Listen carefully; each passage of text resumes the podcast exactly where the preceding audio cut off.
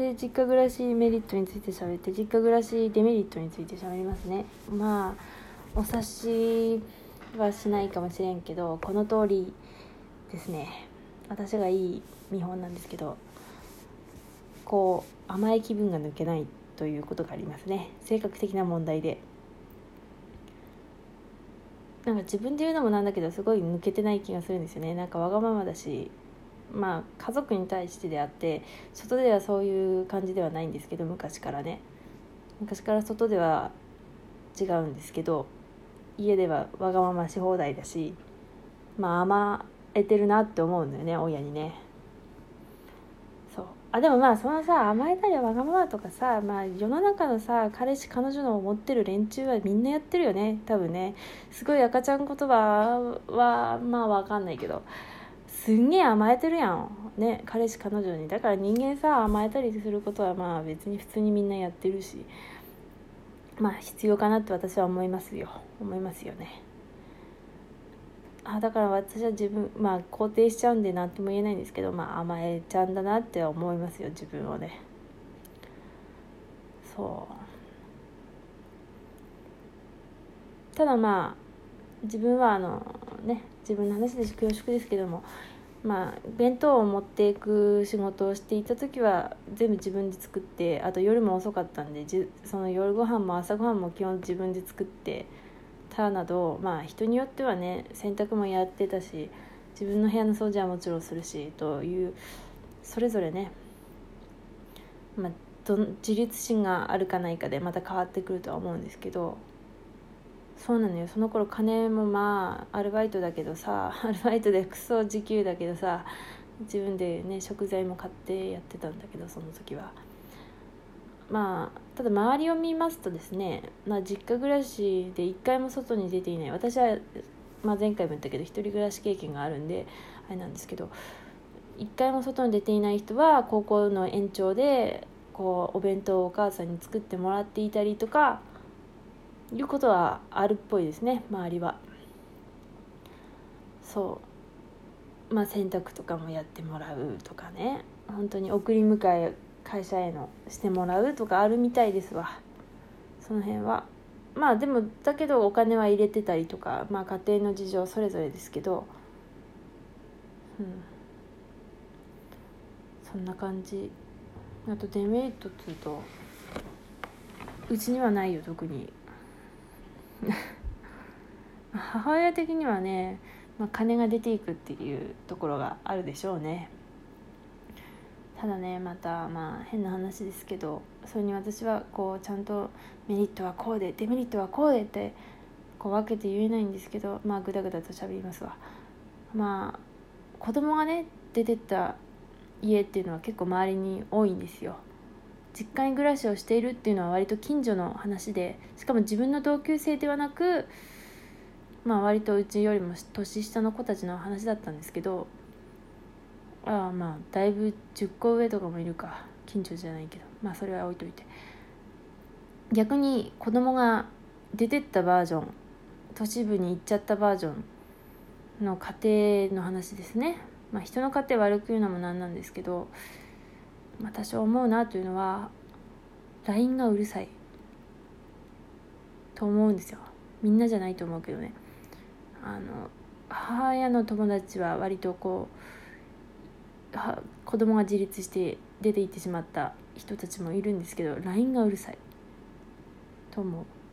花火が上がってるよとかこの番組見た方がいいよみたいなが来る。まあそれはさダメなことではないのよね。ダメなことではない。けどまあうちはですよ。あとうんまあうちはうちもいるしばあちゃんもいるしあのまあ本当家庭の営みというものがありますのでねこっちのいろいろあるやってる時にそういう細かいことが家族でもないのにガンガン来るというのはなかなかどうなのか暇なのかっていう感じの空気になっちゃうんですねうちはね。でも他にも割とね30過ぎた子がいるっ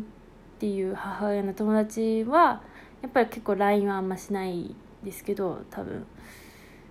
いないっていうとなんか LINE がうるさいというかまあ友達に依存しがちっていう感じがしますね。まあ人は依存しないと生きていけないとは思うんですけどまあどうしてもねその家庭環境による溝というのはそれぞれあるなと思います。うん。まあ実家暮らしの話から始まってちょっとずれていっちゃいそうなんですけどあと意外に夫婦仲が最悪だった家庭もですよ。まあ聞いた話なんですけど割と年取ってくるとさもうどうしようも子供も自立しちゃったりするともうどうしようもないじゃん。あの顔も見たくない。こいつあのピーみたいなことを思ってたとしてもまあね一緒にいなきゃいけないから。あとまあ男の人が強い家庭の話ですけど割と年取ってくると5060にもなって定年とかになってくるとだんだんね丸くなっていくのでこの夫婦仲も若干改善されていくようですね。そうなんかもうねもう本当にピーみたいなことを思っていたとしてもね。もう離婚絶対してやるみたいなそういう状況でもね意外に、うん、ラーメン食べに行ったりとかするようですね、うん、あとですね実家暮らしメリットって言っていいのか分かんないですけどうちの周りにも3世代家族とかいるんですよね。2世帯もいるかな？2世帯うん。あとまあ実家が近いとかいうのもありますけど実家が近いとかだとほら子供がいる時に親にこう預かってもらうとかもできるし親が病気の時にすぐ行ける。まあ例えばそれが義理の母親義理の父親とかだとなんか車出してくろうとかって言われてそれに対して文句があるみたいなことはありますけどね。競馬連れてってくろうみたいな。はあみたいな。いつもいつもうるさいみたいなことを思いつつ逆らえないみたいな状況もあるっぽいですけど。あでも本当に他の家族族だとね3世帯家族同居まあもしくはうん、同じ土地に別の住まいで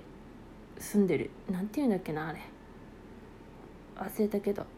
家族とかだとほらやっぱりお母さんが手伝ってくれるとか子育てをねそういうことがあっていいっぽいですね。ほんとばあちゃんとかおじいちゃんにいろいろ買ってもらうとかね。まあ喧嘩もあるでしょうけどいいなと思って聞いています。だからうちは実家暮らしさ賛成派なんだよね。でそのもともとのツイートはさ男性がこう実家暮らしをしていると、まあ、信用ならないみたいな。まあまあ確かにね私もいろんな話を聞いてるとさこうお母さんにいろいろやってもらうじゃん。まあ、実家暮らしの延長線上だと意外にねこうご飯作ってもらったり洗濯してもらったり掃除ももしかしたらねしてもらったりとかそういうのがずっと大人になってまで続いちゃうと結婚した時もその、ね、奥さんにやってもらうのが当たり前みたいな状況になっちゃってっていうこともあると思うんですよね。うちらの世代じゃなくその上の世代もそういうことあるじゃん。たとえ一人暮らしをしていたとしても寮に入っていたとしても結局結婚したら全部やってもらうものだって思う男はもう思ってると思うんですよ。実際にいるしさ。実家暮らし関係なく奥さんが全部やるもんだって思ってる男はいるいるけどね。でもまあ本当でもそこのところはさまあ結婚してっていうかする前にその辺はこう絶対分担だよとか話し合えば話し合ったらダメなのかななんて思うんだけどな。ダメなのかな？あむちゃんだと絶対無理みたいになるのかな？でもそういう人と結婚しなくない？そうでもないの？好きだったら結婚しちゃうのか？でも結婚はさ好きとか言う前に一緒に暮らすかどうかやんとか思うんだけどな。暮らせるかどうかみたいな。分かんないけどさ。あとなんだっけな。あれか親とさその旦那が仲いいとさまあ逆もしっかりだけどそこがこう共闘しちゃって辛い目に遭っちゃったりするのかな。まあそれはまあ実家暮らしだからっていうより親と同居した場合のママ母とか義理の父親との問題だよね。実家暮らしの影響も多少あるかもしんないけどそれでどうするかだよね。うん。なると思うけどな。うん。そういう場合も本当出ていくしかないのかな。その辺は分かんないな。でも本当にいろんな人がいるけどうちの知ってる人も長いかな。まあ親同居だと親同居じゃなくてさまあその相手方の実家に帰るとみたいな話も聞いたことあるんだけどまあそれはいいかな。で実家暮らしだからさまあ人格的な影響は多少あると思う。甘えちゃんになっちゃうみたいなね。でも別にまあ話し合いができれば悪いことじゃないかなって思うけどな。ちなみにですねただうち外で甘えちゃんかっていうと全くそんなことはないです。自分の用語だけど。どっちかっつうとですねまあ割とバリバリやる方なのでまあ仕事はねまあコミュニケーションの面で言うとマジで個人的な話で